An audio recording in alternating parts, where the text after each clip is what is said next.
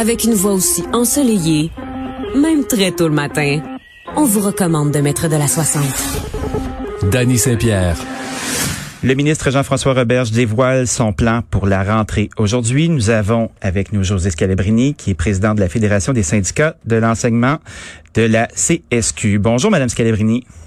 Bonjour, M. Saint-Pierre. Ravi de vous avoir euh, au bout du fil. C'est un peu un, quand j'ai vu votre nom sur mon line-up ce matin, c'est un fantasme de joueur. Je vous écoute depuis des années. J'avais très très hâte de vous parler parce que vous avez pas trop la langue de bois. Ça rentre au poste. Puis j'avais très hâte de savoir qu'est-ce que vous pensez de cette foutue rentrée. J'ai l'impression qu'on s'avance dans un guépier sans fin. Puis euh, comme citoyen, je suis inquiet. Comment vous voyez ça, vous de votre côté? Premièrement, vous dire que ça me fait plaisir de vous parler aussi.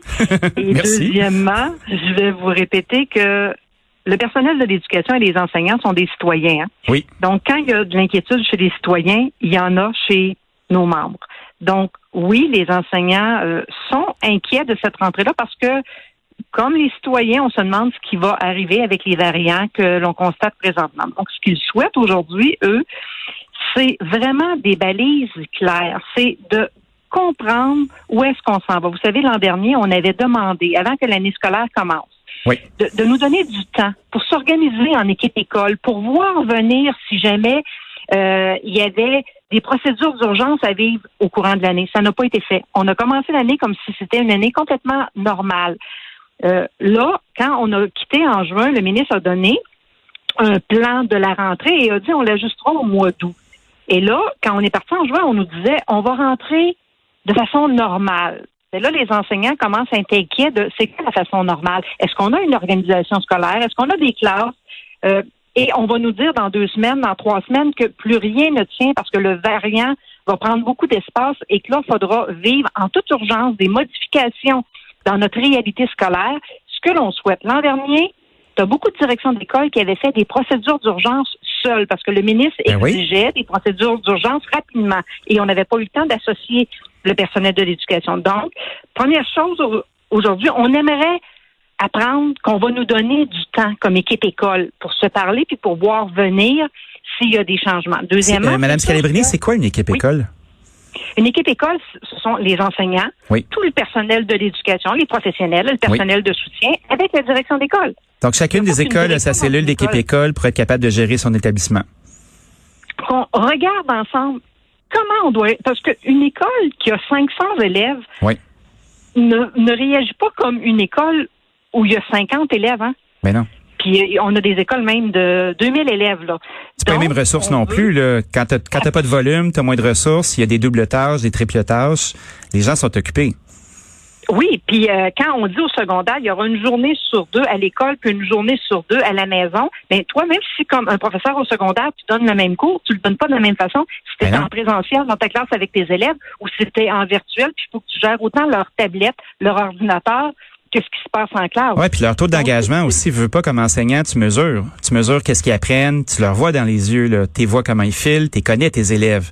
Là, sont à la maison, sont sur la tablette, sont en train de gosser après d'autres choses. Le cursus avance comme dans une machine à saucisses, puis on se sac de tout.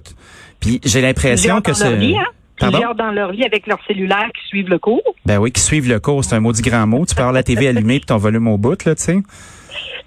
Donc, on a des modalités à voir ensemble, on a des balises à se donner, puis ça, pour nous, ce sont les gens du terrain qui sont capables de voir cette réalité-là et de préparer le tout pour vivre ces urgences-là. On nous dit, ne vous inquiétez pas, l'organisation scolaire comme telle, le fait qu'il y a un nombre d'élèves dans une classe et que tous les élèves sont à l'école à tous les jours, ça ne changera pas. Sauf si dans certains moments, il y a des urgences parce que le variant dans certaines régions ou dans certains établissements vient plus prononcé, là, on aura à vivre certaines urgences. Oui, mais sont importantes, ces urgences-là. Ben, c'est parce qu'ils sont inévitables. On les regarde là, statistiquement. Le taux de le taux de vaccination chez les plus jeunes n'est pas si élevé que ça. Ils peuvent être vecteurs, ils peuvent être porteurs d'un variant qui est extrêmement intelligent. Moi, ce que je me demande, là, c'est pourquoi on, on, ne peut pas créer euh, des lieux de vaccination à l'école comme on a fait pour la plupart des autres vaccins. Moi, j'ai deux enfants, là, puis ils ont été vaccinés à l'école. J'ai été vacciné à l'école. Qu'est-ce qui nous empêche de mettre ça en branle le plus rapidement possible?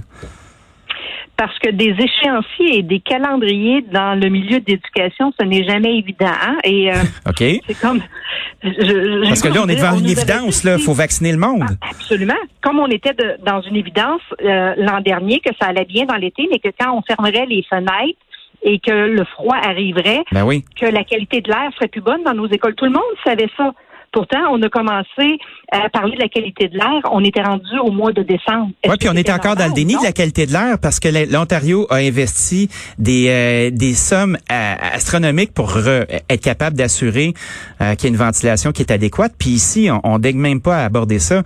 J'ose à peine imaginer l'inquiétude dans le cœur de vos, de vos enseignants puis dans les équipes écoles, justement quand on parlait des lecteurs de CO2 qui sont installés dans nos écoles, là, encore une fois, comme on l'avait fait pour les ordinateurs, on avait dit à la rentrée, euh, on sera prêt. Vous avez entendu comme moi hier, on nous a dit, ben, dans plusieurs milieux, ce ne sera pas avant le mois de décembre. Voyons donc, même s'il avait été annoncé à la population que les lecteurs de CO2 seraient dans nos écoles, les gens du terrain disaient c'est impossible.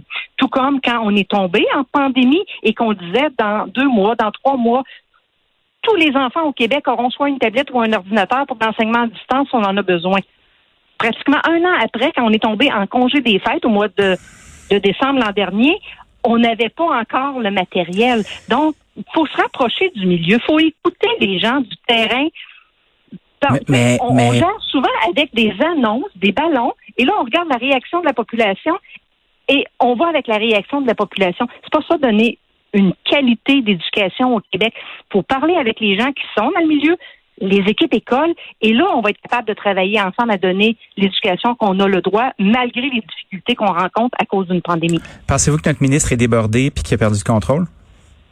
Euh, moi, je pense que ce n'est pas une question de ministre, c'est une question de gouvernement. On le regarde aller dans, tous les domaines, qui, qui réagit selon la réaction de la population et selon les annonces qu'il fait quand les gens réagissent, ils continuent à avancer ou ils reculent. Et pour nous, en éducation, euh, j'aurais le goût de dire comme pour les gens qui étaient dans les commerces ou en restauration, c'est pas évident, c'est pas comme ça que ça marche, c'est pas comme ça que tu es capable de fonctionner quand tu apprends toujours à la dernière minute les changements qui vont arriver dans notre système. Madame Scalabrini, merci d'avoir partagé ça avec nous. On va suivre ça avec grande attention. Puis euh, je vous souhaite une excellente journée. Courage à toutes vos équipes. Merci beaucoup. Bonne journée à vous aussi. Bonne journée. C'était José Calabrini qui est président de la Fédération des syndicats de l'enseignement de la CSQ.